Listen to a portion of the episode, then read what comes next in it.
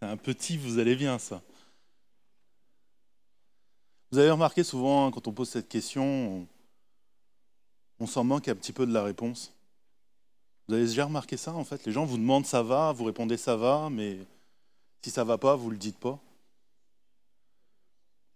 J'ai envie de vous demander ce matin, ça va comment vraiment? Là, maintenant, ça va comment? Ça va? Pas trop fatigué? Pas trop déprimé Ça va venir.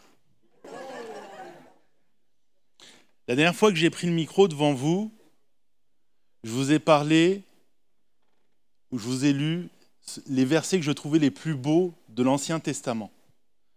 C'était cette introduction du discours de l'Ecclésiaste, un discours si magnifique où il commence en parlant de tout un tas d'activités et il, il conclut toutes ces activités en disant mais quelle peine est-ce que j'en retire?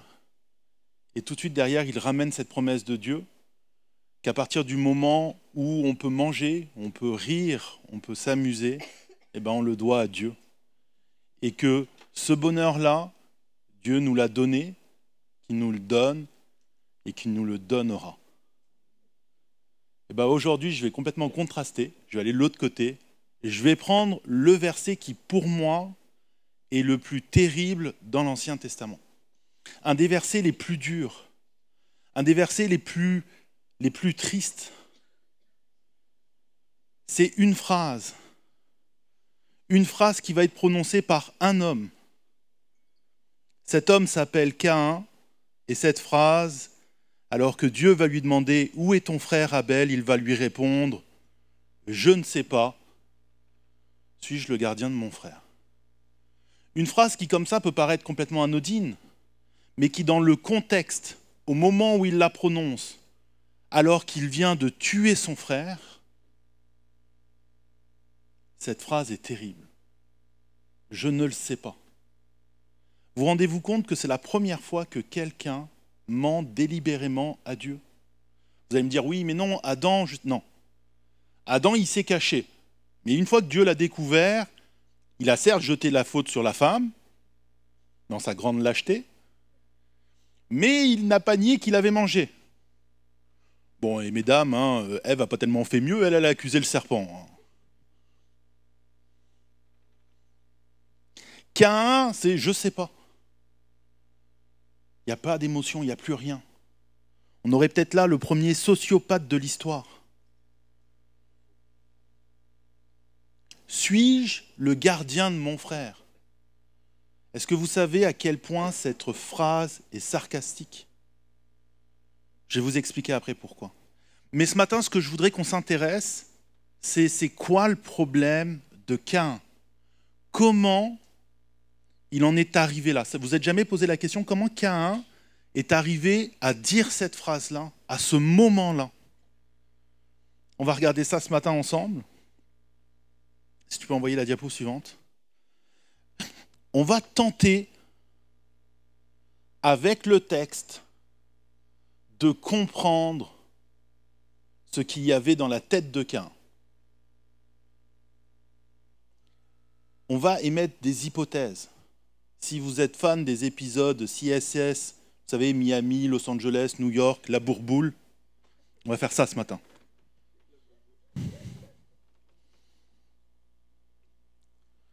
Qu'est-ce qui s'est passé? Reconstituons les faits. En Genèse 4, à partir du verset 20, l'auteur nous dit Adam eut des relations conjugales avec sa femme Ève. Jusque-là, tout va bien. Elle tomba enceinte et mit au monde Cain. Jusque-là, tout va bien. Elle dit J'ai donné vie à un homme avec l'aide de Dieu. Elle mit encore au monde le frère de Cain, Abel. Abel fut berger et Cain cultivateur, et jusque-là, tout va bien. Ces quelques lignes-là nous montrent à quel point c'était bien parti pour Cain. Vous allez me dire, mais comment est-ce qu'il déduit ça? Bah, C'est simple. Cain, c'est l'aîné. Jusque-là, ça va. Mais il n'est pas seulement l'aîné.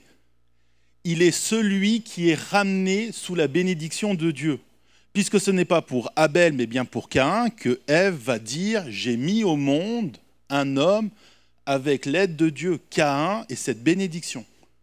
Pour Ève. Il est l'aîné, il est le signe de la bénédiction. Et c'est pas Abel n'est pas le fils de Ève ou de Adam, c'est le frère de Caïn. On insiste sur Caïn. Caïn est dans le début de ce texte. Il est là. Il est l'aîné, il est mis sous la bénédiction, il a un frère. Et juste après, vous allez me dire, oui, mais juste après, on parle tout de suite d'Abel. Oui, mais Abel, il est berger, alors que Caïn est agriculteur. Et si vous vous intéressez un petit peu à comment ça fonctionnait à l'époque, l'agriculteur, c'est lui qui a le l'argent et le pouvoir. C'est lui qui a la richesse. Il est l'aîné, il est la bénédiction, il a un frère, il a le pouvoir et l'argent. À Hollywood, ils vous font un film d'amour là-dessus.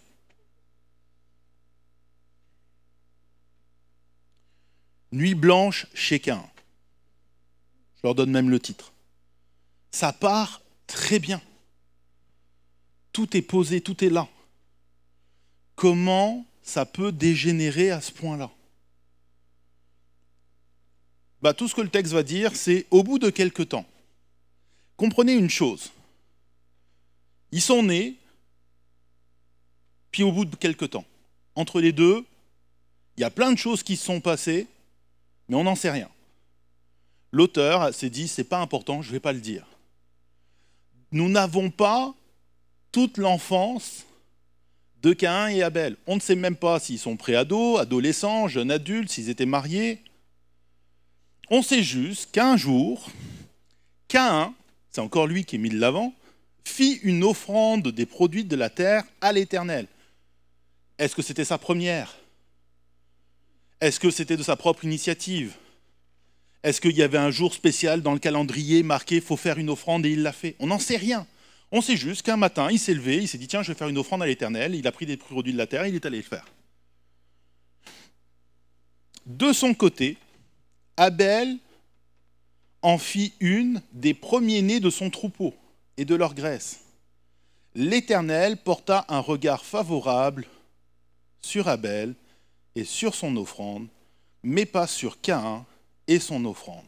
Caïn fut très irrité et il aborda un air sombre. En gros, il boude. Il fait la baboune. En bon québécois, il fait du boudin. Il n'est pas content. Et là, ça va plus. Rien ne va plus.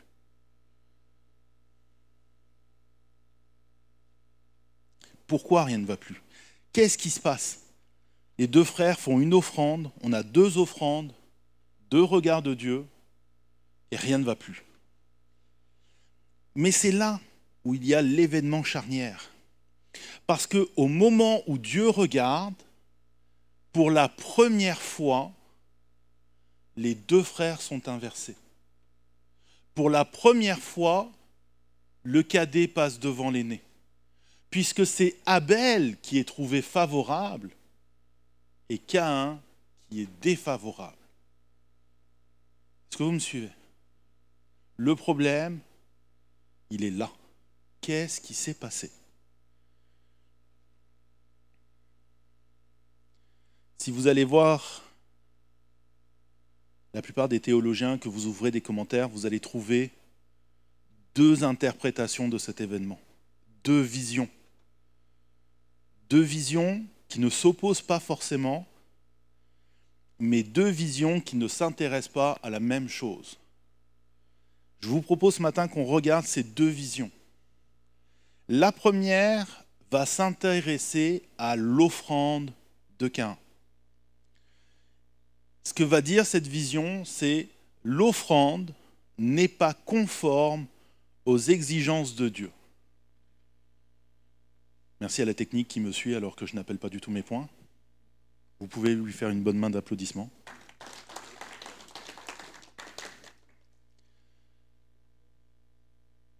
L'offrande n'est pas conforme. Pourquoi?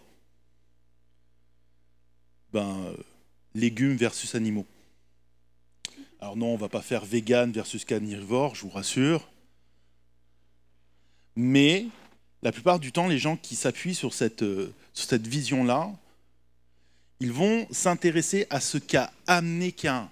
Et comme le texte nous le dit, c'est des produits de la terre. Donc comprenez là des légumes, du blé, de la farine, de l'huile d'olive, tous ces produits-là.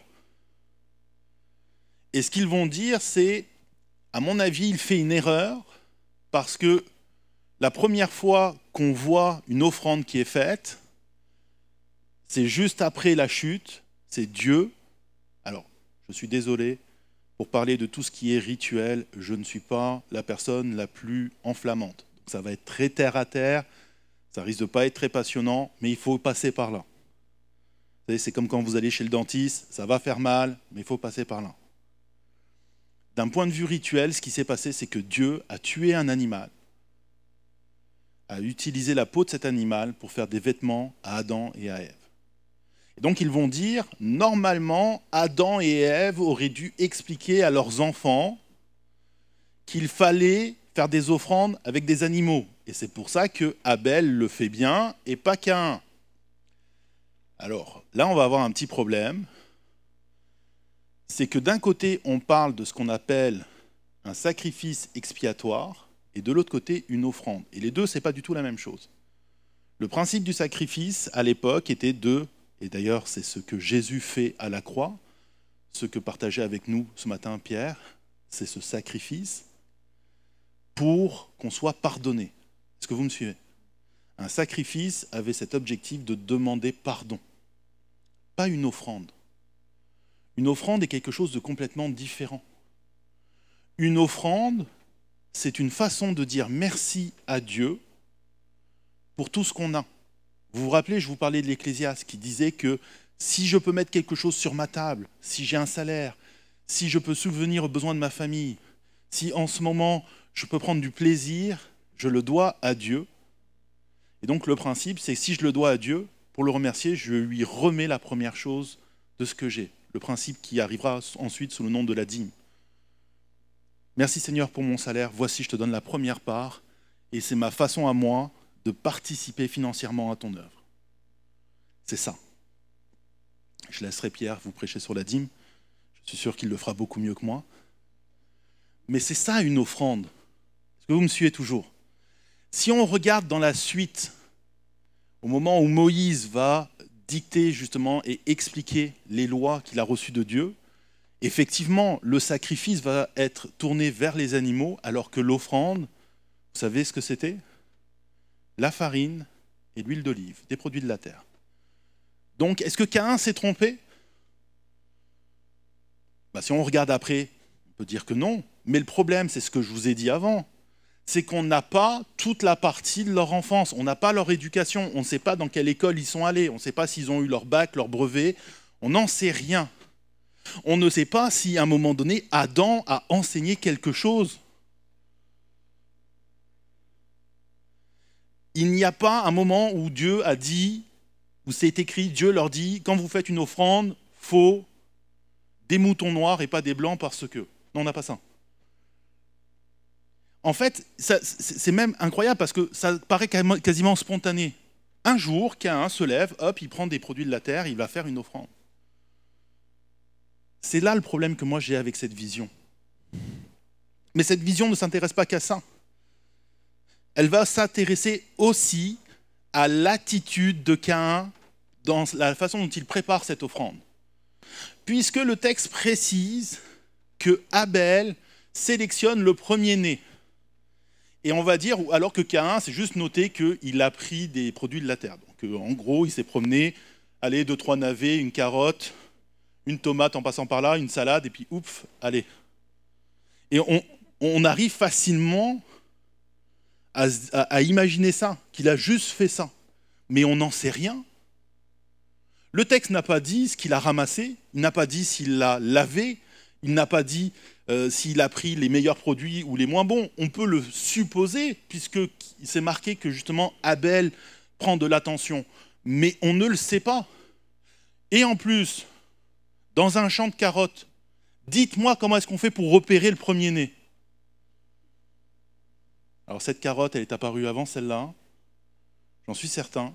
Alors moi, je ne peux pas vous aider, hein. je n'ai pas le pouce vert, moi j'ai carrément le pouce noir, c'est-à-dire que dès que j'essaie de faire pousser quelque chose, ça meurt en terre. La plante, elle se dit non, pas lui, je reste là, c'est bon.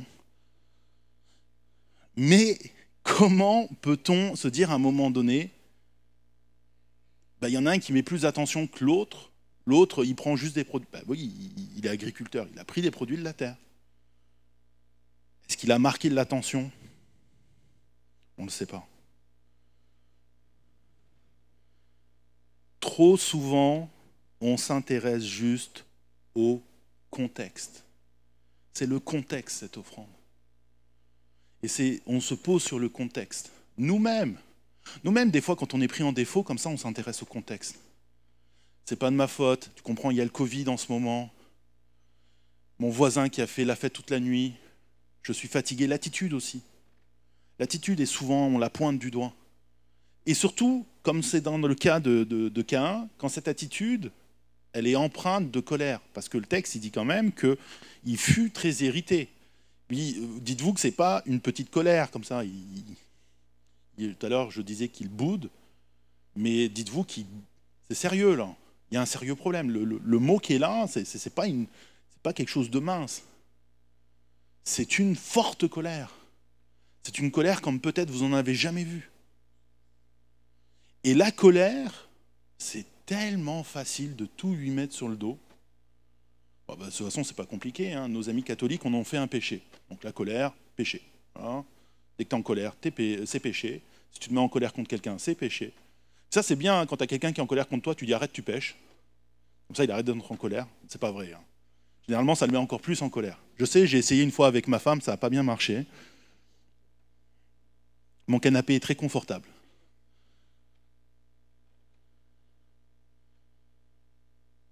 Réfléchissons à ça deux secondes. Vous êtes d'accord avec moi que la colère est une émotion Qui a créé nos émotions? Dieu, puisque Dieu nous a créés. Pourquoi Dieu nous aurait créés avec quelque chose que dès qu'on l'utilise, c'est péché? Quel problème? Alors oui, je suis d'accord que des fois tu peux voir tellement rouge que tu ne te contrôles plus. Mais le problème, est-ce qu'il est dans l'émotion ou dans ce que moi je fais avec cette émotion?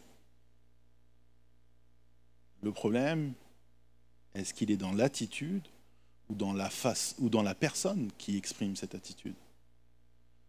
Quand je suis en colère et que je tape dans le mur, est-ce que c'est la colère qui a fait le trou dans le mur ou c'est mon poing qui a fait le trou dans le mur? Quand je suis en voiture, vous savez ça, on a toujours l'impression que personne ne nous voit.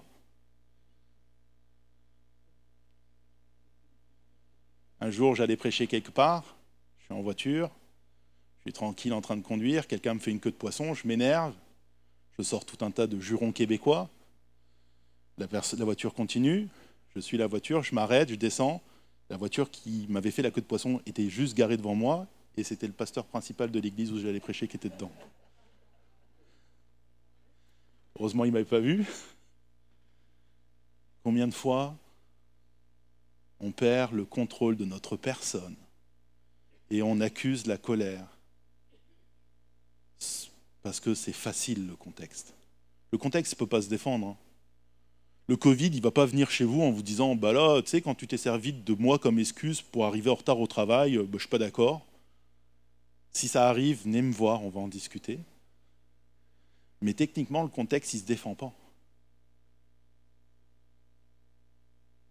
La deuxième vision, excusez-moi, la deuxième vision vais y arriver ce matin, elle se concentre pas sur l'offrande, mais bien sur la personne de Cain.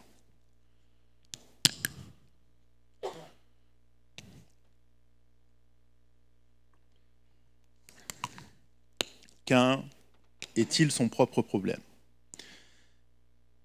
La première chose qu'on va dire, c'est que Cain dédaignait les enseignements de Dieu dédaigner. C'est un mot au Scrabble, ça rapporte pas mal de points. Il rejetait. Il n'appréciait pas. Il ne suivait pas. Comment fait-on pour savoir ça? Le problème est toujours le même. Hein. On n'a pas l'histoire de la relation entre Cain et Dieu. Et même la suite du texte semble aller dans un autre sens, puisque Dieu parle avec Cain.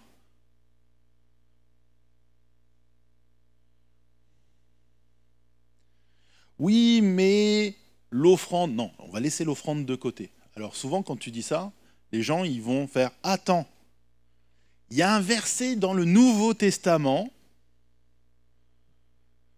D'accord Ce verset, il est en Hébreu 4 au verset 11. Vous savez, c'est le moment où l'auteur de l'épître aux Hébreux se lance dans la liste du panthéon des héros de la foi.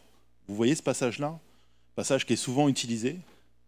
Au verset 11, il va dire, c'est par la foi qu'Abel a offert à Dieu un sacrifice plus grand que celui de Cain. C'est grâce à elle qu'il a été déclaré juste, car Dieu a prouvé ses offrandes, et c'est par elle qu'il parle encore, bien qu'étant mort. Tu vois, Hébreu dit que Abel a agi parfois et pas Cain.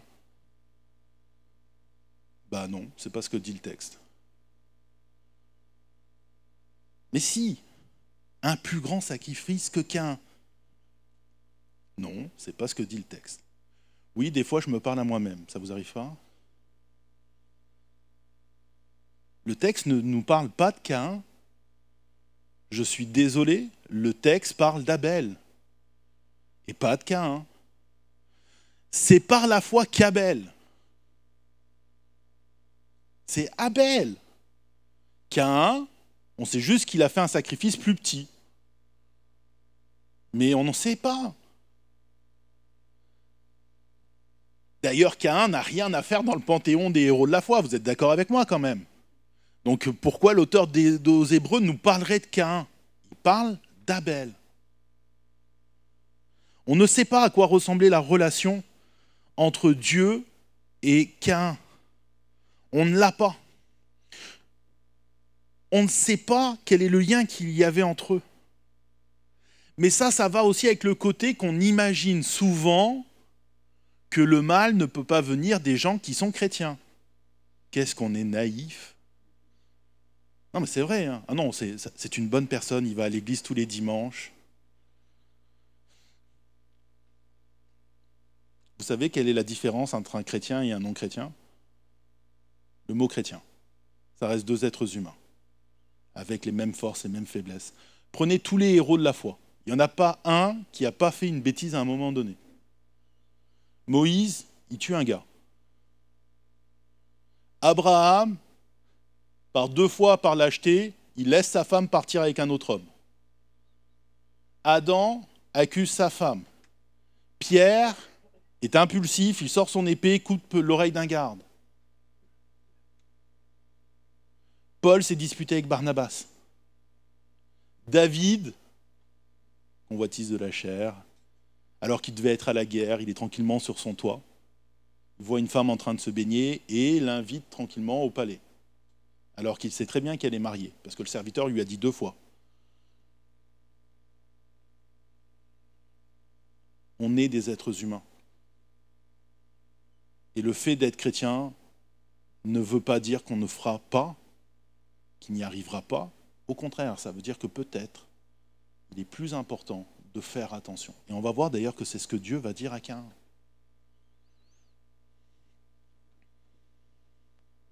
Vous êtes toujours là? Vous êtes toujours content d'être là? C'était bien la louange. C'était très dynamique.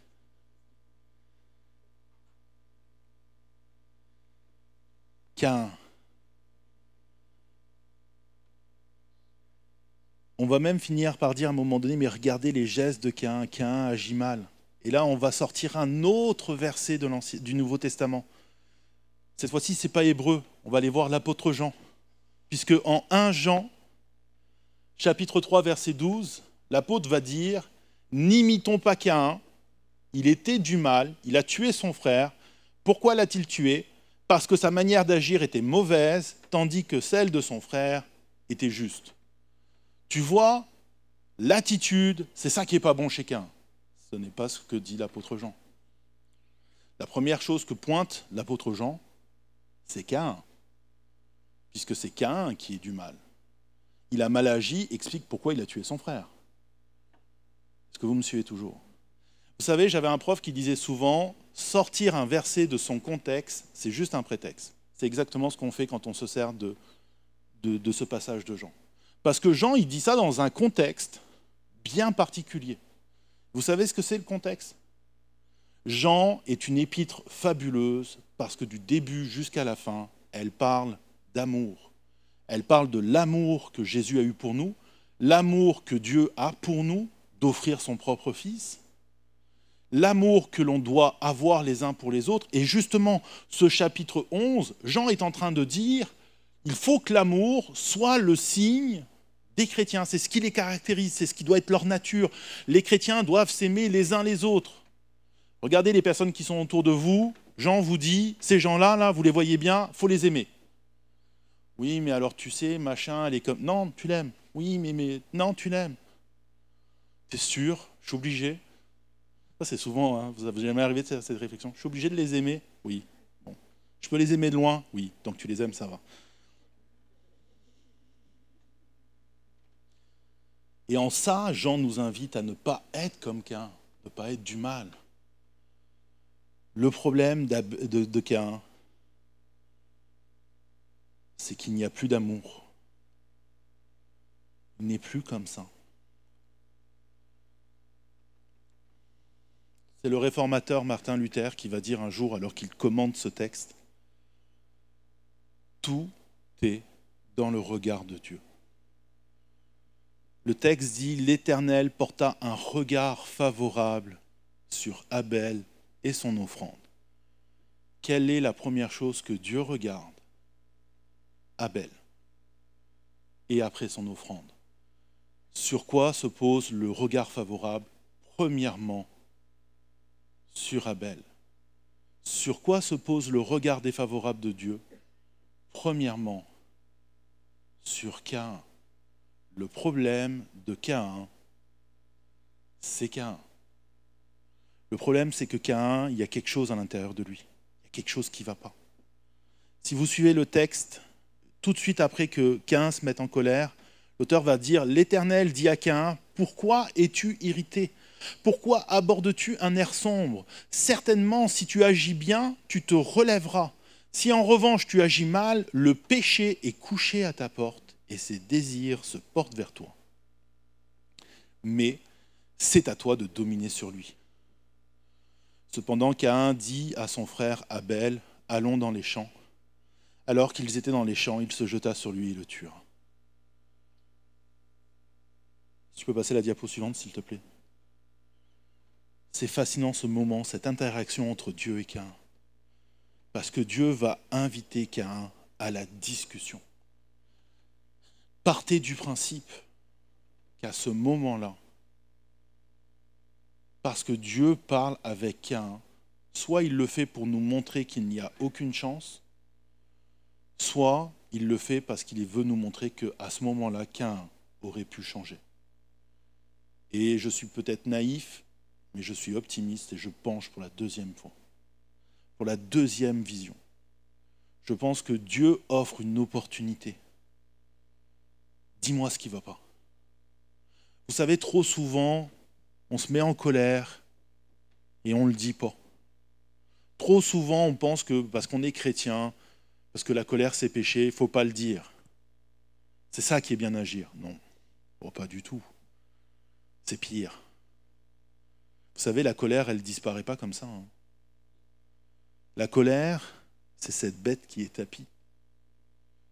C'est ce fameux petit lionceau au début, ça a l'air tout mignon, tout gentil. Sauf que la colère se nourrissant de la colère, à un moment donné, le lionceau devient un lion et à partir de ce moment-là, c'est vous qui le dévore.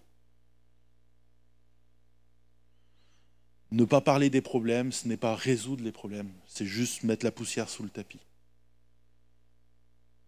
Et au bout d'un moment, le tapis, il est tellement haut qu'on se dit, bon, il bah, faudrait peut-être passer l'aspirateur. Mais souvent, quand c'est la colère, c'est trop tard.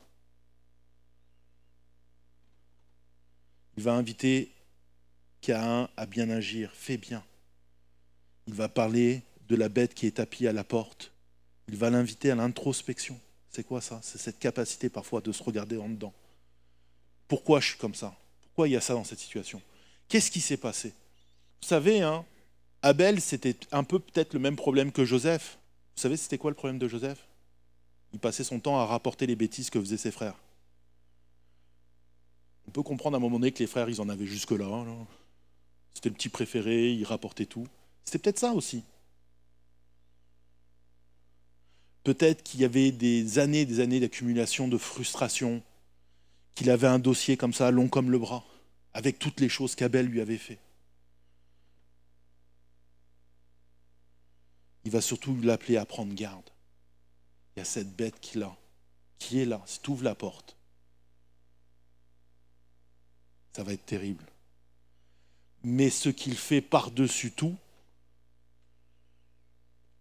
quand il dit mais c'est à toi de dominer sur lui, c'est il ramène Cain à ses responsabilités.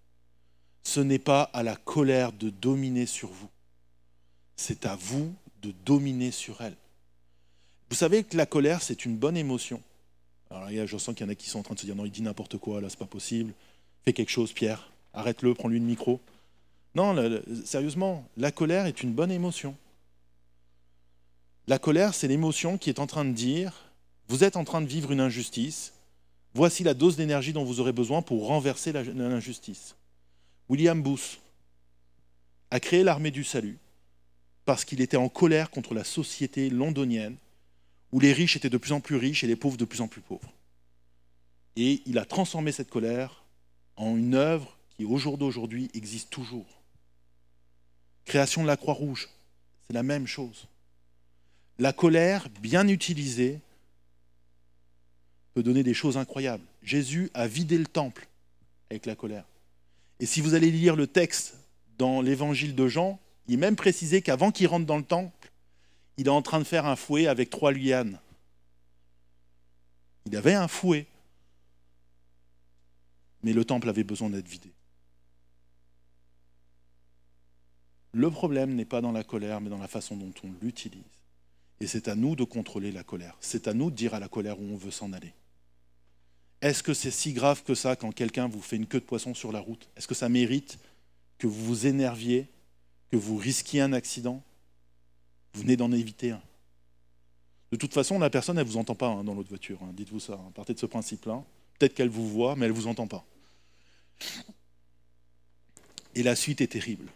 Dans ma version, c'est écrit Qu'un dit à son frère Allons au champ. Dans d'autres versions, il est juste noté qu'un parla à son frère.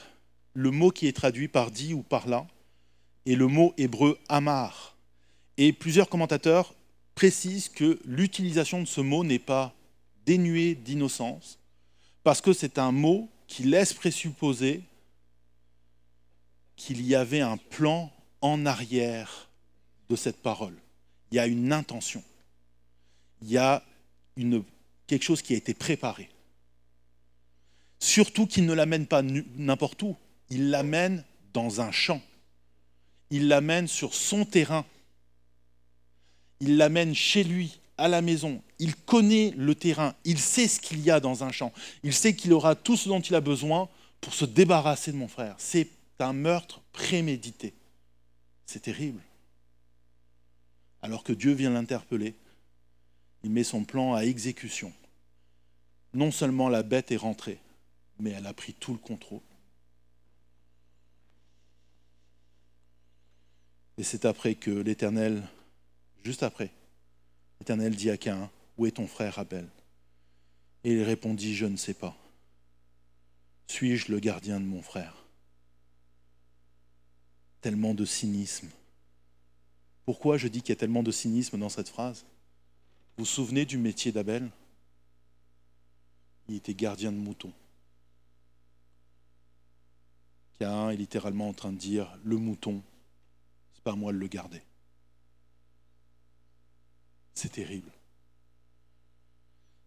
Et ce qui va tomber sur Abel est encore plus terrible. Dieu dit alors, qu'as-tu fait? Ce qui est fascinant, c'est que si Caïn avait écouté son père et sa mère, avait écouté les récits. Il ne pouvait pas ignorer qu'on ne peut rien cacher à Dieu. Et pourtant, il le tente quand même. Et il va même plus loin que son père et sa mère. Qu'as-tu fait? Le sang de ton frère crie de la terre jusqu'à moi. Désormais tu es maudit, chassé loin du sol qui est qui s'est entr'ouvert pour boire le sang de ton frère, versé par ta main. Quand tu cultiveras le sol, il ne te donnera plus de ressources. Quand tu seras errant et vagabond sur la terre. Quelle fin terrible.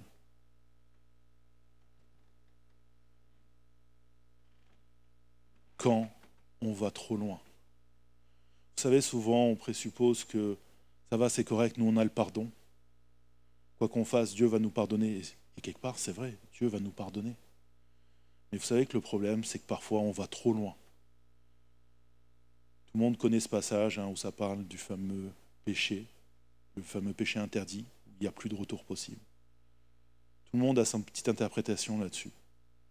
L'une des réalités que l'histoire nous montre, c'est que parfois, quand on va trop loin, on n'en revient pas. Et Caïn n'en reviendra pas. Non, Caïn n'est pas un sociopathe, mais Caïn est allé beaucoup plus trop loin, beaucoup trop loin. Et Caïn, aujourd'hui, c'est nous. C'est nous face à des situations, face à des colères, face à des frustrations. C'est nous face à des difficultés.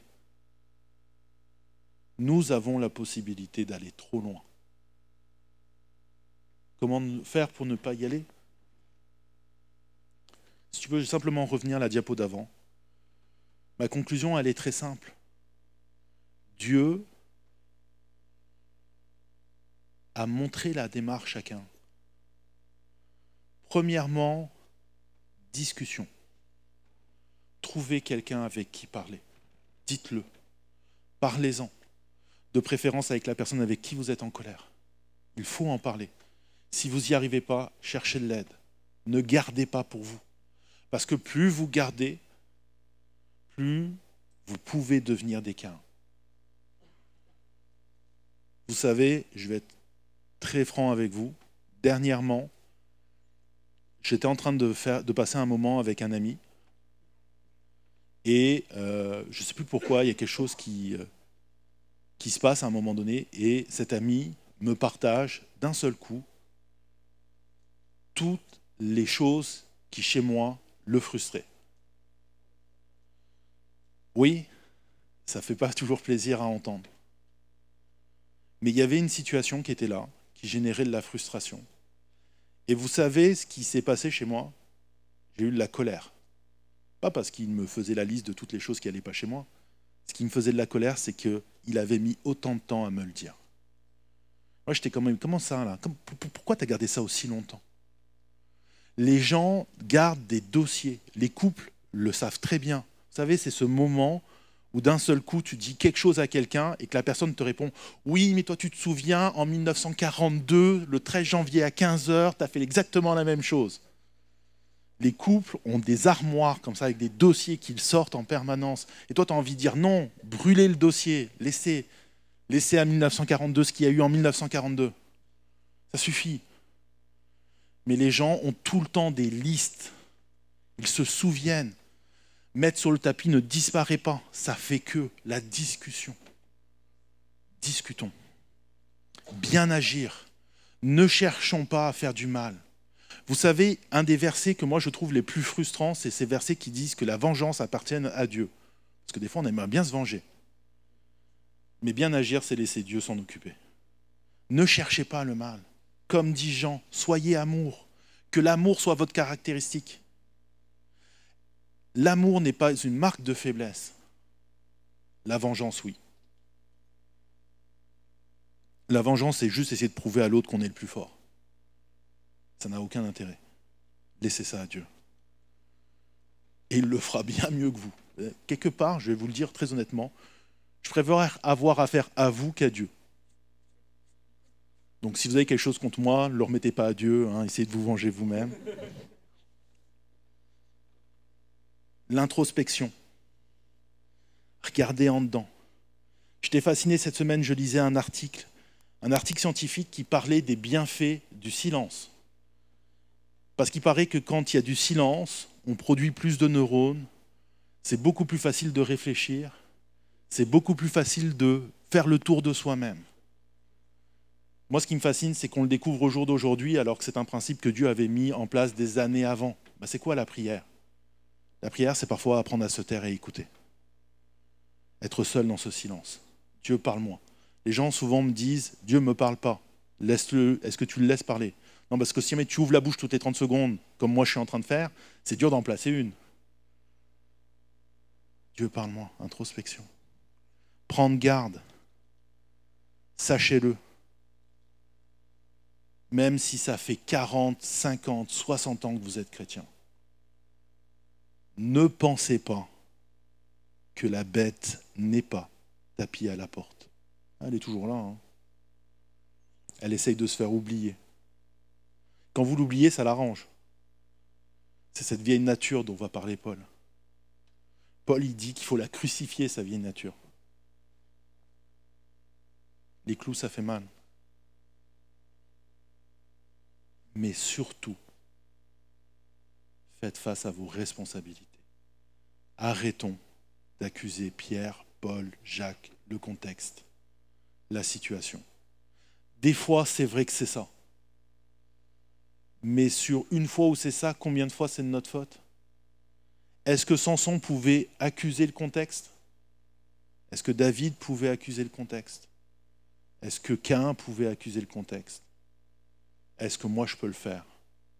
À un moment donné, prenons nos responsabilités. Merci Seigneur. Amen. C'est la fin. Vous n'êtes pas trop à terre? Ça va? On va finir avec un mot de prière. Vous êtes d'accord? Seigneur, en cette fin du mois de janvier, on est encore dans le début d'année 2022.